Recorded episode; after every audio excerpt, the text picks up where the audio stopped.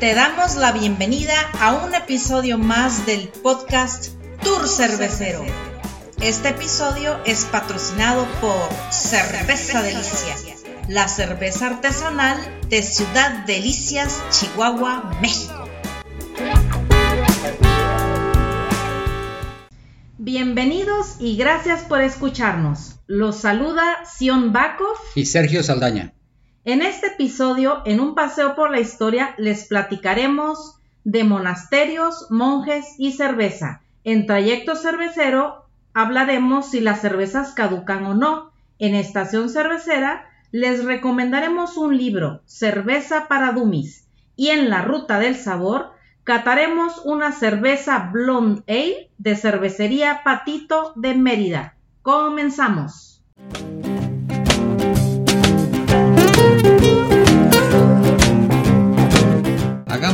Un paseo por la historia para platicarte de los eventos más importantes de la cerveza en el mundo. Existe una frase cervecera que dice brew like a monk, y esto significa cocina como un monje o elabora cerveza como un monje. Y es que los monjes tienen la fama de elaborar las mejores cervezas o las cervezas de mayor calidad. Todos recordamos la historia de Robin Hood y en la historia de Robin Hood hay un personaje que es el fraile Toc. El fraile Toc es un monje que no está en el convento, anda en, la calle o en los campos, pero la imagen típica de este fraile es verlo sobre una carreta y en la carreta hay un barril de vino o de cerveza. Entonces, aquí Sion nos va a platicar por qué se asocia la figura de los monjes con la cerveza. Efectivamente, los monasterios en la Edad Media pues eran considerados como centros de conocimiento y aprendizaje. Ellos se dedicaban a la oración, al estudio y a copiar manuscritos. ¿Qué tipo de manuscritos? Pues los de tipo filosófico, religiosos, literarios, científicos, legales, entre otros. Eh, jugaron un papel crucial en la preservación y difusión del conocimiento de ese periodo. La elaboración de cerveza para ellos era una actividad milenaria que venían haciendo ya de manera tradicional y que se venían este, preparando con diferentes propósitos. Uno de ellos, por ejemplo, era el sustento económico, porque pues necesitaban elaborar cerveza para poderla vender y generar ingresos y así subsistir. Algunas veces también la, mm, la, manejaban como trueque porque la intercambiaban con otros productos para, de primera necesidad para su consumo propio. Entre otras cosas, igual la utilizaban para la alimentación por ser un alimento considerado nutritivo que les proveía de, esas necesidades que requería su cuerpo, ¿no? Y otra era una forma segura de hidratación ya que recordemos que en esa época de la Edad Media, pues el agua no era tan tan salubre, tan sana, entonces ellos este, con la cerveza pues eh, les facilitaba o era una forma más segura de hidratarse. Ah, también se sabe que era utilizada este, en sus ayunos, en los ayunos que ellos hacían de muchos días, pues para mantener su cuerpo hidratado consumían cerveza. Además, pues también era un medio de caridad porque al considerarlo como un alimento, a las familias pobres ellos les daban, este, les abastecían de cerveza o se las vendían a precios muy bajos.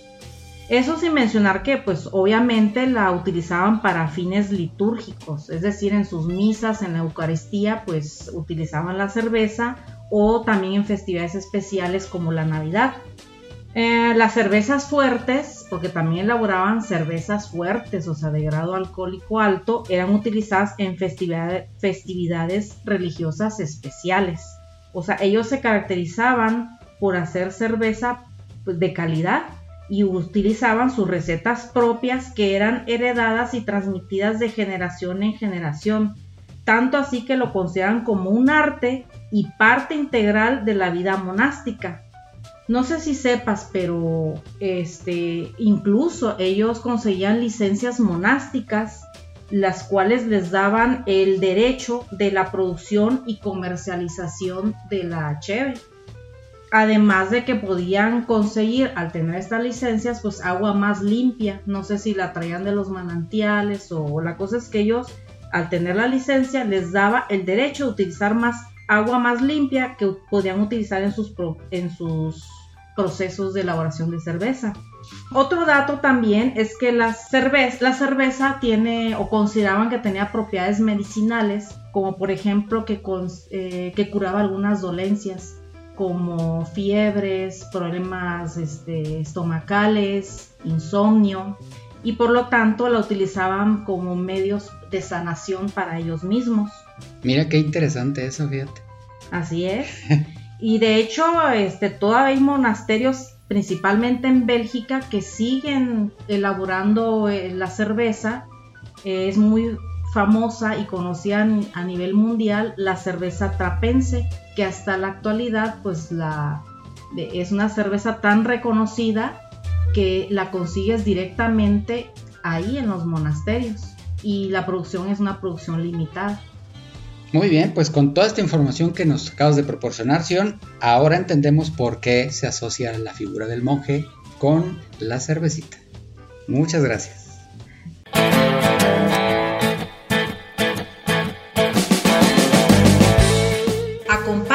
en este trayecto cervecero que enriquecerá aún más la cultura cervecera de todos nuestros podescuchas.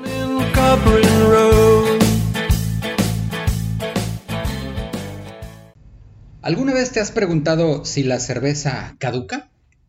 Pues déjame decirte una cosa, la cerveza no caduca.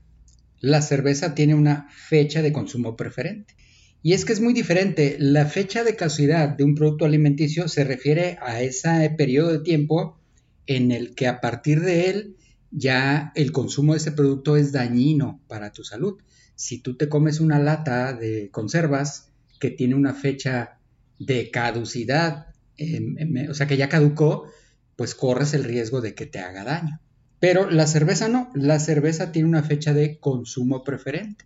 El consumo preferente significa que después de esa fecha la cerveza puede que ya no tenga sus mismas cualidades íntegras, es decir, tendrá algunos aromas diferentes, un poco avejentados, o si tenía algunos aromas específicos quizás los va perdiendo, o el sabor sabe diferente, entonces es, es un poco diferente el sabor de la cerveza, pero no quiere decir que esté mala o que te vaya a hacer daño.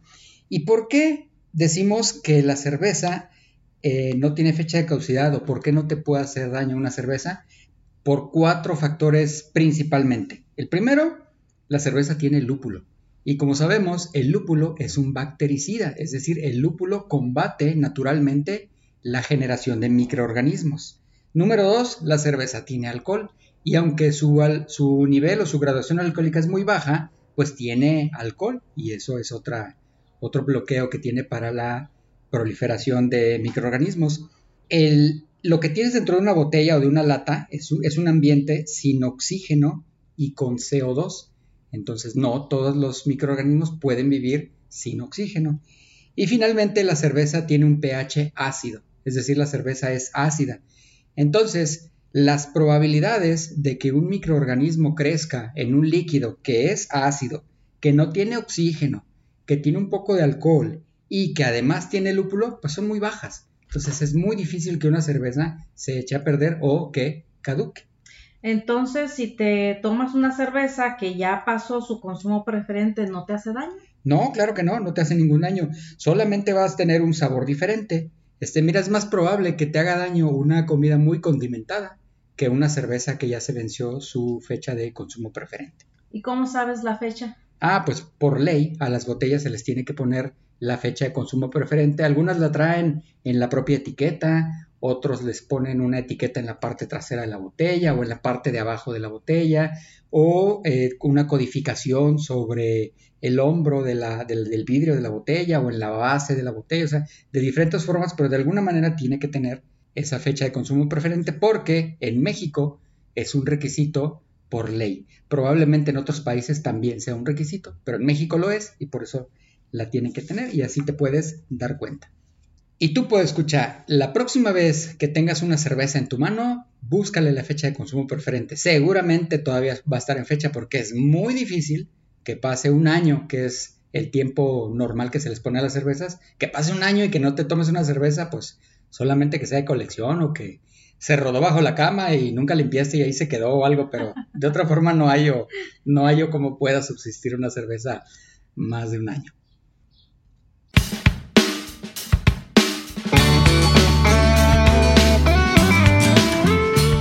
En esta estación cervecera haremos una breve parada para recomendarte películas, libros, documentales, series, música, podcast y demás, siempre relacionados con la cerveza. Sabemos que la cerveza es la bebida más popular del mundo. Habrá quienes digan que no, que es el vino, pero nosotros sabemos y millones de personas que es la cheve. Perdón, Jancito. Si tú eres un apasionado de la cerveza, más no un experto, te vamos a recomendar este libro. A ver, platícanos, Sergio, ¿de qué trata? Claro que sí. Mira, este libro que se llama Cerveza para Dummies te va a ayudar a educar muy rápidamente tu, tu paladar. Te va a enseñar cómo degustar una cerveza, te va a enseñar a reconocer cuáles son esas principales características que existen en las distintas cervezas. Inclusive si te metes mucho al tema, hasta te va a enseñar a cómo evaluar. El libro consta de varias partes. En la primera parte, que se llama Tu primer sorbo de cerveza, aquí vienen todas lo que son las bases para entender, para apreciar una cerveza, cuáles son los ingredientes, inclusive responde algunas preguntas básicas del proceso de, elaboración. En la parte número 2 que se llama un, vistazo a los estilos cerveceros. Te habla ya más de conceptos básicos, de cuáles son los estilos más populares, de, toca algunos temas referentes al los envejecimiento de la cerveza en barrica, de algunos estilos gluten free y de las cervezas estilo kosher, etcétera, cosas de esas, ¿no? En la parte 3, que se llama comprar y disfrutar tu cerveza, te va a dar tips para cómo comprar tu cerveza en las mejores condiciones, qué características tiene que tener, te va a enseñar a cómo servirla, cómo catarla, el maridaje, con qué platillos combina, con qué puedes probar tu cerveza, etc. En el capítulo 4 de que se llama De cervezas por casa y el mundo, te va a hablar un poquito de cuáles son los mejores brewpubs y los gastropubs tanto de España como de Sudamérica y te va a decir eh, cuáles han sido las grandes mecas cerveceras de Europa y del mundo. De hecho, si me permites, quiero leerte una breve parte de la introducción que me encantó. Fíjate, déjame, fíjate cómo dice. Dice, te proporcionaremos las herramientas para que salgas en busca de la mejor cerveza y sepas cómo diferenciar una buena de una mediocre. Porque hasta para un bebedor habitual, un poco de conocimiento siempre es de agradecer para convertir el simple acto de beber en una experiencia a nivel superior. A fin de cuentas, si como nosotros tú también eres un enamorado de la cerveza, sabrás buscar y encontrar nuevas formas de disfrutarla para que esta pasión aumente. Nos encantaría que este libro te resulte de ayuda en estos casos, ya seas un neófito o un entusiasta con tablas. Porque la buena noticia es que tanto en España como en Latinoamérica y el resto del mundo, cada día resulta más fácil encontrar una buena cerveza y eso siempre es un buen motivo para brindar. Salud. Salud por eso. Bueno, pues escuchas, este libro está disponible en Amazon tanto en papel como en formato Kindle. En las notas del episodio dejaremos la liga.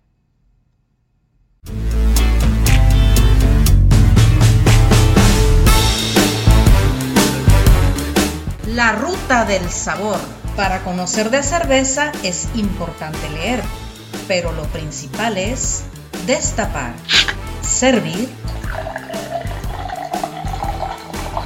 y probar.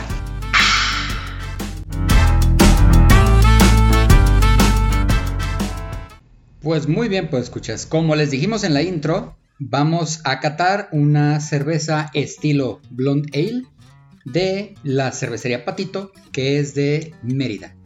Para quienes nos escuchan fuera de México, Mérida es un estado de la República que está en el sureste, en la península de Yucatán. La península de Yucatán es esa proporción de tierra de México que está a la orilla derecha del Golfo de México y que está debajo de Florida como referencia. Muy bien, acá tengo en mis manos a la cerveza Patito, estilo Belgian Blonde Ale.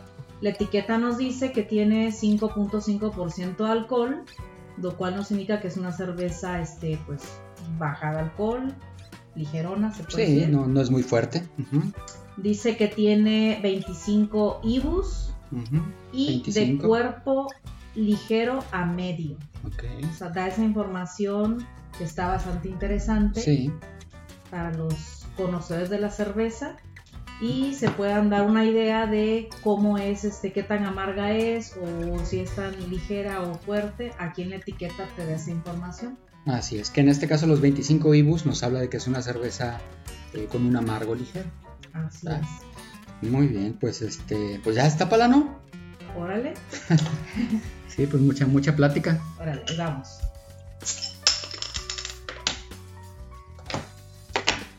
La vamos a servir aquí en mi vaso cervecero. Mira, chécate el color, qué bonito. Oye, sí. Dorado cobrizo, Dorado cobrizo, qué bueno, qué buen término. Sí, sí, es cierto. con buena efervescencia y Sí. buena transparencia. Sí, claro, muy, muy bien. Oye, qué bonito color, ¿eh? Sí, Sí, sí, me encanta. Hacia, hacia la luz se nota ese color cobrizo que, me, que bien mencionas. Muy bien. Vamos a A olerla. ver. Ah, me da un ligero, ligerito aroma a banana. Ah, Mm. Una nota así muy, muy ligera. A mí me da un aroma como dulzón, como dulce de, del de Malta. como de las maltas, sí, es Ajá. cierto, también, también.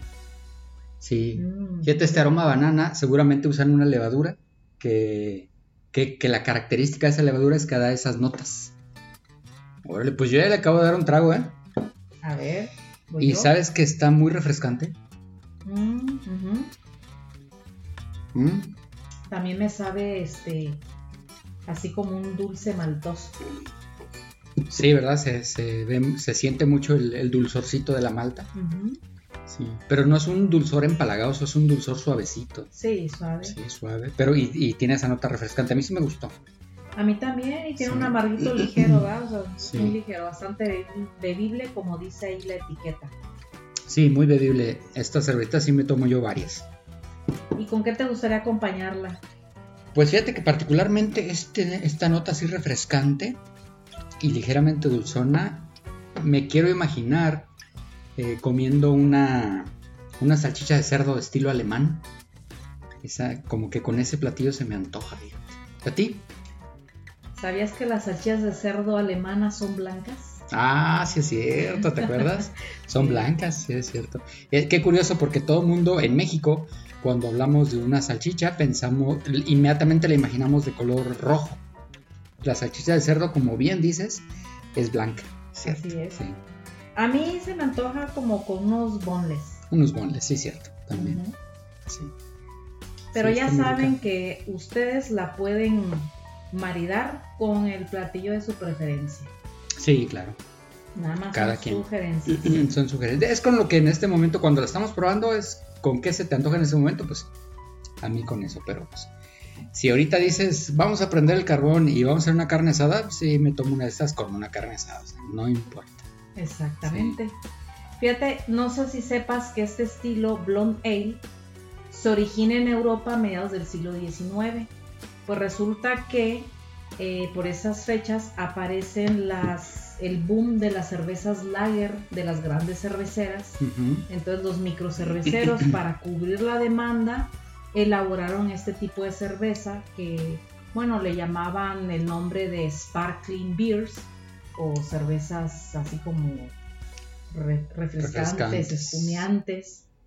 Y ahí es donde surge este estilo, pues para cubrir esa demanda en el mercado y no quedarse este, atrás, ¿verdad? Porque las lager les estaban ganando mercado. Sí, Y ahí es donde surgen este, este estilo de cerveza. Muy bien. Oye, pues salud por ese dato cultural que nos acabas de dar. Salud. ¿Otro trago? Sí. Oigan, pues nosotros, esta cervecita, nosotros estamos en Chihuahua, es en Delicias, Chihuahua. Esta cerveza nosotros eh, pues como es de Mérida, la compramos a través de beerhouse.mx. Si ustedes viven fuera de Mérida y quieren probar esta cerveza, la verdad es que les recomendamos que la pidan a través de Beerhouse MX porque pues nosotros hemos comprado ya varias veces ahí y nos llega el producto nos llega bien, nos llega lo que pedimos, nos llega a tiempo y bien, en buenas condiciones todo, ¿no? O sea, no hemos tenido ningún Tienen inconveniente. gran variedad también de, de Sí, estilos de cervezas estilos. artesanales de, de todo el país. Así es. Pero sí, sí, particularmente, pues escucha, eh, te interesa probar esta cerveza, te recomendamos que la pidas por ahí. Hay otros lugares donde tú la puedes pedir en internet, pero a nosotros nos ha ido muy bien con beerhouse.mx. Claro que si quieres ir a Mérida, que también es una ciudad muy hermosa, Sí, quieres ir a pasear y degustar una cerveza de estas allá, pues también lo puedes hacer. claro que sí.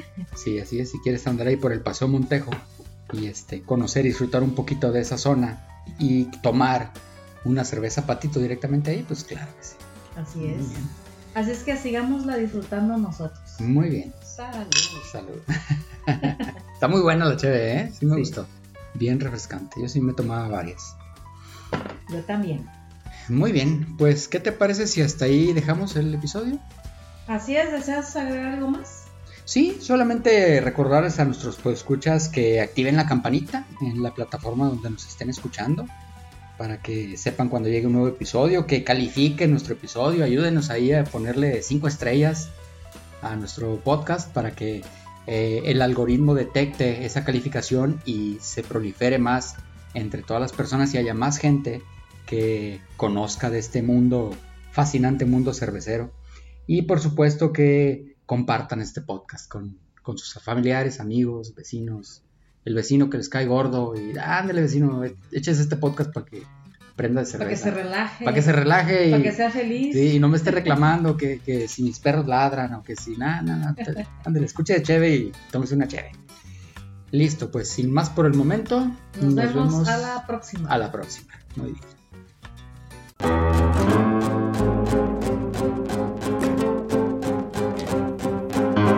Hemos llegado al final del viaje. Te agradecemos habernos acompañado en este recorrido por el fascinante mundo de la cerveza. Si lo disfrutaste tanto como nosotros, activa la suscripción para que nos acompañes en las próximas travesías. Comparte este episodio para que día a día crezca más la cultura por la cerveza artesanal. Te invitamos también a que nos sigas en Facebook e Instagram como arroba Tour Cervecero Podcast. Finalmente te queremos recordar que la delicia de la vida está en disfrutarla.